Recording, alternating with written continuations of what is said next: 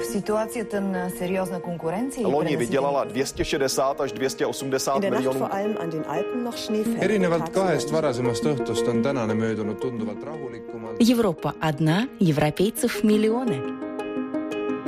A Jobbik azonban bejelentette, hogy egyetlen rendezvényen sem. besökte vdn Michael O'Leary Un tânăr medic român plecat de an bun din țară Разные взгляды на жизнь в программе «Европа лично». Это программа «Европа лично». События минувшей недели глазами наших коллег, журналистов общественных радиостанций Европы. В студии Андрей Хуторов. Здравствуйте.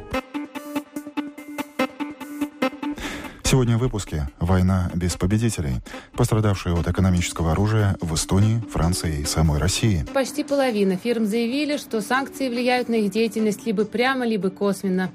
Чем грозит Жириновский и как на это реагируют в Европе? Он, безусловно, является политическим экстремистом в России. Это его многолетняя позиция. Его часто использует Кремль для передачи таких шокирующих заявлений. А также у армии женское лицо. В Эстонии девушки-призывники дают фору парням. И добро, побеждающее не только в сказках. Жители Праги отстояли право бездомного на миллион выигранный в лотерее. А теперь подробности.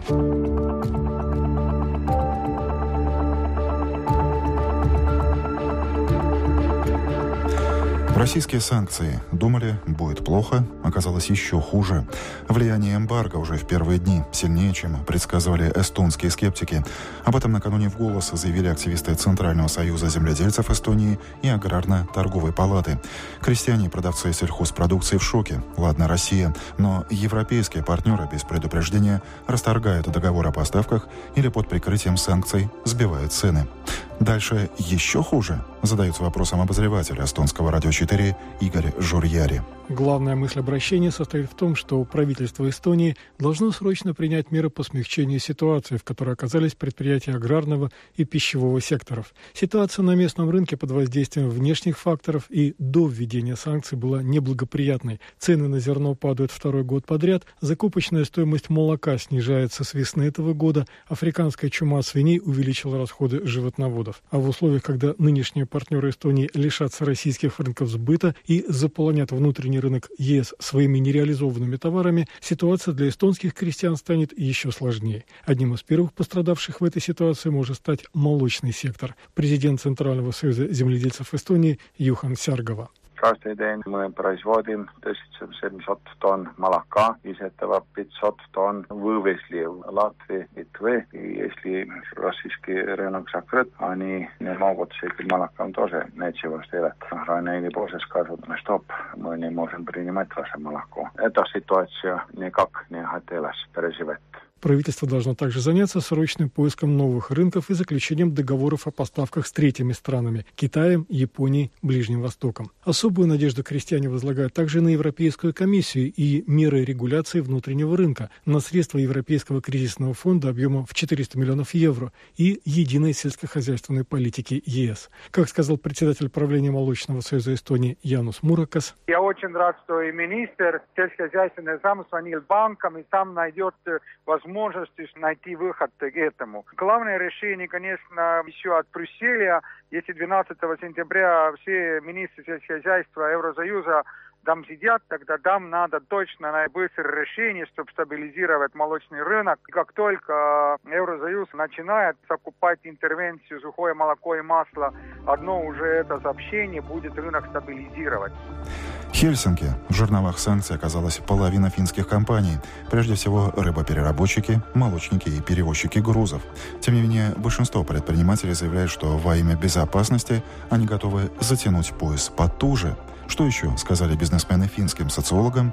Об этом Катя Лиляхайнен с телерадиокомпании «Юля». Санкции, связанные с Россией, оказали негативное влияние почти на каждую вторую финскую компанию, показывает опрос, проведенный торговой палатой.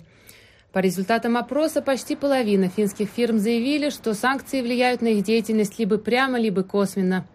Две трети опрошенных руководителей финских компаний все же одобряют нынешние санкции или даже выступают за их ужесточение. Только треть не одобряет санкции или хочет смягчить их.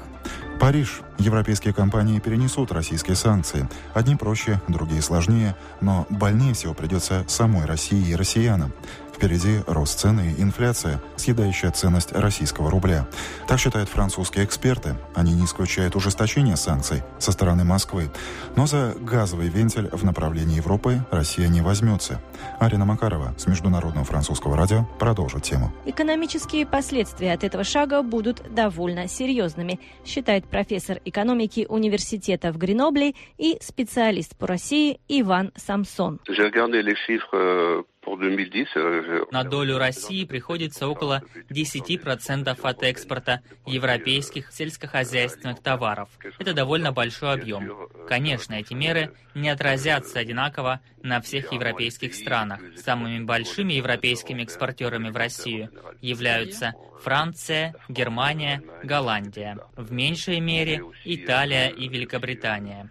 Эти пять стран наиболее пострадают от эмбарго поговорим о России. До сегодняшнего дня половина всего экспорта пищевых продуктов в Россию приходила из Европы. Теперь Россия повернется к другим странам, прежде всего развивающимся.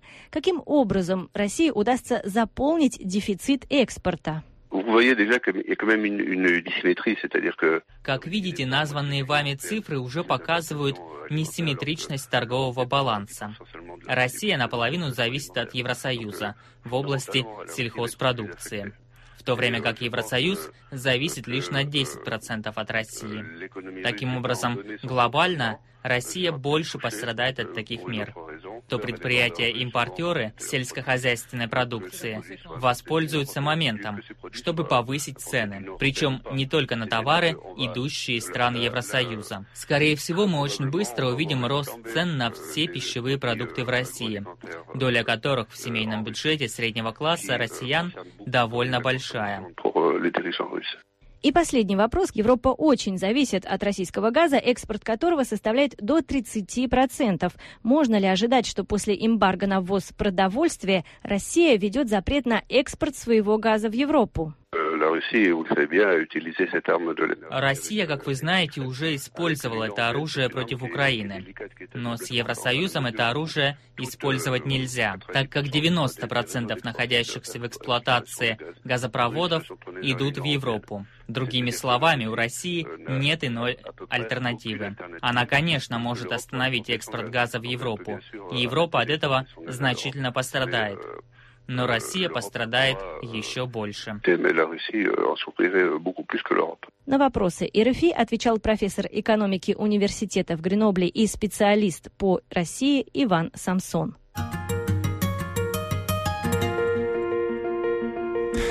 Это программа «Европа лично». События недели глазами наших коллег. Решение о Третьей мировой уже принято. Что останется от Прибалтики? Ничего. А ведь там стоят системы противоракетной обороны, натовские самолеты. Прибалтика и Польша обречены. Они будут сметены. Неожиданно заявил Владимир Жириновский. Небольшое, но эмоциональное телеинтервью не осталось незамеченным. Ни в России, ни в упомянутых политиком странах. В латвийский МИД за объяснениями вызвали российского посла. По словам Вишнякова, сказанное Жириновским не является официальным мнением России. В Варшаве советовали реагировать на заявление Владимира Вольфовича с полуулыбкой и крепкими нервами, если бы не одно «но». Об этом Ирина Кудрявцева с радио Польша. Вице-спикер Российской Государственной Думы Владимир Жириновский публично угрожал Польше и странам Балтии в эфире одного из российских телеканалов. По словам российского политика, которого называют рупором Кремля, в случае разгорания военного конфликта России с Западом из-за Украины, Польша и Балтийские государства будут сметены. Прокомментировать это заявление польское радио попросило министра внутренних дел Польши Бартоломея Сенкевича. Владимир Жириновский для вас это серьезный политик? Он, безусловно, является политическим экстремистом в России. Это его многолетняя позиция. Его часто используют Кремль для передачи таких шокирующих заявлений, чтобы помогали политике Кремля в других аспектах. Связь Жириновского с властью известна, поэтому определение его как оппозиции считаю недоразумением. Кроме угроз в адрес Польши и стран Балтии, Жириновский недвусмысленно дал понять, что решение о Третьей мировой войне уже принято, причем одним человеком, главой российского государства. Какая реакция должна быть на эти слова? Я бы рекомендовал полуулыбку и крепкие нервы. Такого типа высказывания бывают в России. Это не первое крепкое высказывание Жириновского. Я не придавал бы ему большого значения, кроме одного момента. Депутат Государственной Думы, который заявляет о смятении с лица земли соседнего государства, это определенная дипломатическая оплошность. Остальное можно пропустить мимо ушей. Жириновский уже рассылал свои угрозы Эстонии, Латвии, Литве, Грузии и везде, где проходит идеологический фронт России. Собеседником польского радио был министр внутренних дел Польши Бартоломей Сенкевич. Это программа «Европа лично» и теперь ни слова политики.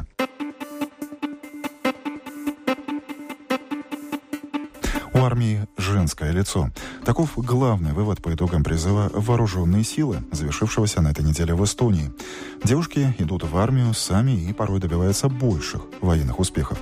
В этом убедился и мой коллега с эстонского радио 4 Алексей Горниченко. Девушки-добровольцы, но служащие не по контракту, а проходящие срочную службу, для нас пока в диковинку. Силы обороны Эстонии начали широко предлагать девушкам такую возможность совсем недавно. Однако время идет, и вот у нас есть первые демобилизовавшиеся солдаты со стороны прекрасной половины человечества. Норветянка Калерия Райна отправилась в армию по нескольким поводам. Тут и предложение мамы, и желание испытать себя, попытка узнать, что такое армия, и, конечно же, поступлению в желаемый вуз сильно помогла бы служба за плечами. Я туда приехала, было, конечно, очень страшно. Я думала, я одна буду. Хотя на комиссии сказали, что нас уже 10-15 девушек, которые хотят служить. Меня отправили в часть. Я думала, что я там буду одна к моему облегчению, я была там не одна, я была еще с одной девушкой, также с Эдавиром она. Первые месяцы, конечно, парни были в шоке. Были вопросы, зачем, куда, бегите отсюда, пока у вас есть возможность. До присяги у нас есть э, три месяца, когда мы можем идти, написать заявление и уйти. А потом все, мы служим как все. И это едва ли не единственная поблажка, которую силы обороны делают для девушек, поступивших на срочную службу. Физические тесты, так называемые НАТО-тесты, сдаются лишь с небольшой поправкой на гендерную принадлежность, а в остальном все как у парней.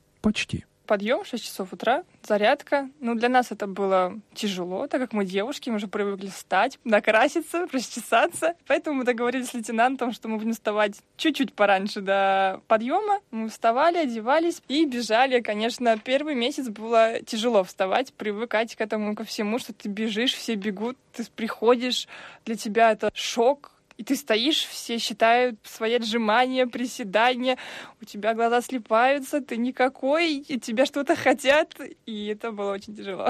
Дело это, повторюсь, сугубо добровольное, но, по словам главного специалиста Центра вербовки сил обороны Эстонии Игоря Березкина, удивляться тут нечему. Первые призывы показали, что девушки наряду с молодыми людьми физически способны пройти срочную службу. Это не только в нашем государстве и не только в наше время, как уже древняя история показывает. И на примере э, других государств давно известно, что э, не обязательно девушек посылать в боевые части, а они хорошо справляются со своими работами в других сферах, будь там медицина, логистика, обеспечение и так далее и тому подобное сказал главный специалист Центра вербовки сил обороны Игорь Березкин. Что же касается калерии Райна, самое же главное заключается в том, что, несмотря на все трудности, все это было не зря. После армии становишься более уверенной. Я приехала, у меня поменялись взгляды, вообще поменялась вся моя деятельность, вся политика и что я хочу делать, и планы на будущее, и вообще мне внутри мир поменялся. По воинскому званию она рядовой, по воинской специальности пионер, то есть по более нам привычной классификации сапер. Кстати, все больше девушек служат и в нашей латвийской армии. У каждого шестого военнослужащего в Латвии в паспорте указан женский пол.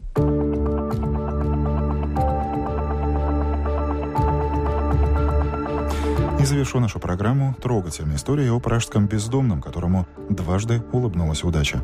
Сначала, когда он выиграл в лотерею 30 миллионов чешских крон, это больше миллиона евро. Затем, когда ему удалось этот выигрыш отстоять. Между этим был большой обман. Ушлые работодатели, узнав, что их не от мира сего коллега получил огромный куш, решили прибрать его к рукам. Мол, кто вступится за грязного и оборванного старика. Но не тут-то было. Судьба бездомного миллионера взволновала всю Чехию. Об истории со счастливым концом журналист радио Прага Антон Каймаков. Лотерея для пражского бездомного Франтишека Вацлавека была хобби. Он делал ставки, так как цыганка ему нагадала, что он выиграет большие деньги. Подтвердила одна из знакомых новоиспеченного миллионера. До того, как остаться без крова, Франтишек Вацлавик работал на стройке. Потом, когда его домом стала столичная станция метро Чешско-Моравская и ее окрестности, средства на пропитание ему удавалось добывать за счет разных временных подработок. Здесь же, на Чешско-Моравской, в лотерейном филиале, пан Вацлавик купил и свой счастливый билет, выигрышные числа в котором выбрал случайно. Но крупный выигрыш, предоставляющий шанс вернуться к нормальной жизни, чуть было не выскользнул из рук хозяина. Радостью о победе Франтишек Вацлавик поделился со своими временными работодателями, которые решили воспользоваться его некоторой умственной отсталостью. Бездомный миллионер, как установил психиатр, легко поддается манипуляциям. Ставка на то, что за бомжа никто не вступится, оказалась в данном случае проигрышной нашлось достаточно свидетелей, чтобы правда вышла на свет. Здесь много народа это может подтвердить. Например, девчонки из налоговой службы, которые видели, как он покупал лотерейные билеты. Говорит продавщица вещевого ларька на станции метро Чешского-Моравска. Мошенники, попытавшиеся обмануть удачливого бездомного приобретенным имуществом, воспользоваться уже не смогут. Недвижимость заблокирована точно так же, как и средства на банковских счетах. Как только письменная версия вердикта будет вручена и приговор вступит в силу, начнется дело производства. Подтверждает доверенное лицо Франтишека Васловика Вероника Берова. Это означает, что истинный владелец счастливого лотерейного билета наконец-то станет и полноправным хозяином выигрыша в том числе и дома в районе Прага-Клановицы, который за 12 миллионов крон, 470 тысяч евро, купили на присвоенные деньги мошенники. Это приятное ощущение. Я хочу купить себе квартиру и начать жить как человек. А что будет дальше, еще сам не знаю. Заявил после вынесения приговора апелляционным судом Франтишек Вацлавек. Так что добро побеждает зло не только в сказке. И на этой ноте я завершу сегодняшний выпуск радиожурнала «Европа лично». В нем прозвучали сюжеты коллег с радио Прага, эстонского радио 4, международного французского радио, финской телерадиокомпании «Юлия», радио Польши и шведского радио. 20 минут в студии на Домской площади 8 в Риге был Андрей Хуторов. Счастливо.